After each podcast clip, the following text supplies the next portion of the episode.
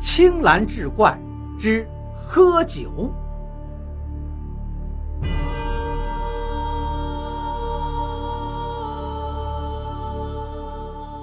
话说有个叫吉娃的人，嗜酒如命，大清早起来都要喝几杯，而且不管什么酒都喝，啤酒、白酒、米酒、黄酒，一天不喝就难受。据说有一次没酒喝，急得抓起医用酒精就喝，差点把命都送了。这个人最大的特点还不是喝酒，而是沾酒就醉，哪怕是一两口酒都会脸红脖子粗，胡言乱语，很是没有酒品。尤其遇上谁家过个红白喜事儿，他准去。去了，二话不说就喝酒，喝完酒就开始骂人，不管是谁，男女老少，逢谁就骂。不过有人说他呀，基本上是装醉，因为他这日子过得很窘迫，老是觉得别人看不起他，所以一喝酒就装醉骂人，说什么自己没本事。没人瞧得起，等我有钱了，让你们都管我叫爷什么的。有一次，他去给人家帮忙砌墙，没干几下就吵着让主家买酒喝，主家不好驳面子，就去给他买了酒。结果别人干了半上午的活，愣是没见着他。最后在厕所里找到了这个家伙，对着茅坑在骂呢，说是茅坑都欺负他，看不起他。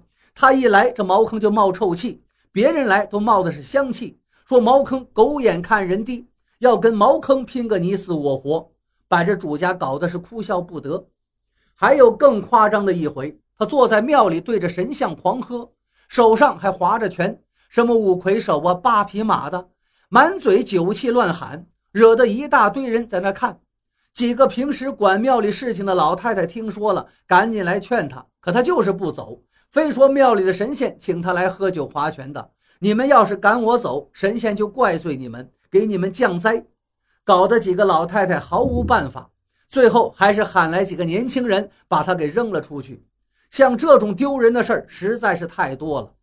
他最后一次喝酒是在九三年大年三十的晚上，那天下午，家家户户都高高兴兴地忙着贴春联迎新年。吉娃的家冷冷清清，春联也没贴，家里也是冰锅冷灶的。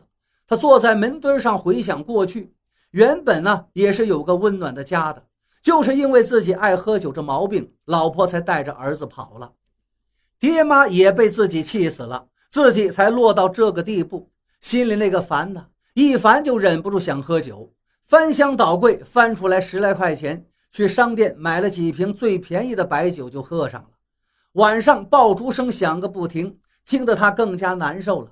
拎着个酒瓶子，晃晃荡荡就出了门，一路瞎走，也不知道走了多久。爆竹声音渐渐稀少，他是头昏脑胀，又冷又饿。看到有一家灯亮着，就稀里糊涂走过去推门。一推门关着呢，他就使劲手推脚踢，嘴里还喊着：“我饿了，快拿点东西吃。”别拍了，门都让你拍坏了。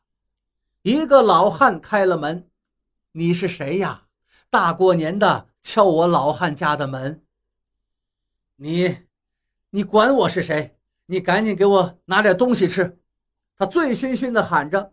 老汉一看是个醉鬼，连忙说道：“行行行，我老汉也是一个人，冷清的很，咱俩就一起过个年吧。”老汉让他坐到烧炕上，给他拿了几个包子让他吃了。又给他喝了一碗醋，让他解酒。躺了一会儿，脑袋才逐渐清醒，好点了吧？你是哪个村的呀？晚上不回家，在这乱跑什么呀？还喝得醉醺醺的。老汉坐在炕边子上问他：“哎，老汉叔啊，对不住啊，刚才踢您的门。”吉娃脸有些红了。这倒没事。刚好你来了，还有人跟我说说话。要不呀，这大过年的，我一个人也是冷清的很。老汉叹了一口气：“这样吧，咱爷俩弄几个菜，你在这儿再喝两口，也算过个年。”老汉叔，从来没有人看得起我呀，都嫌我爱喝酒，媳妇儿也跑了，爹妈也气死了，我活着丢人呢。吉娃凄凉地说道：“哎，我老汉也是一个人，无儿无女，平时也只能出去捡个钱花，凑合着过吧。不说了，你先坐着，我这儿还有瓶好酒呢，我再去弄个菜。老汉说着就下了炕，去锅上弄菜去。他躺在炕上，心里有一种久违的温暖，感觉就跟做梦一样，心里很是感激这个老汉。心说：“今后我这日子要能过好了，有钱了，我就把这个老汉叔好好的感谢感谢。反正呢，他也是一个人，不行我就认他当干爹，让他住到我家去算了。”正想着，老汉把酒菜就端过来了，两个人坐在烧炕上，又吃又喝，喝着谝着，越说越投机。当时就认了老汉为干爹，一直谝到了鸡叫天明，他才昏昏沉沉的睡着了。新一年的太阳已经升了起来，路上到处是欢声笑语，有出去逛的，有去庙里烧香的，有走亲访友的。几个孩子拿着炮仗跑到村子北边废弃的土窑去玩，在土窑旁边的坑里发现了吉娃，他正趴在一个棺材上。几个小孩吓得赶紧回去喊大人。村里人赶过来一看，发现这吉娃呀，浑身都是泥土，趴在一个烂得不像样的棺材上。土坑里还扔着两个酒瓶子，他已经冻死了。村里人把他抬回家，吉娃的本家人凑钱买了个棺材。下午棺材一回来，就准备给他成殓了。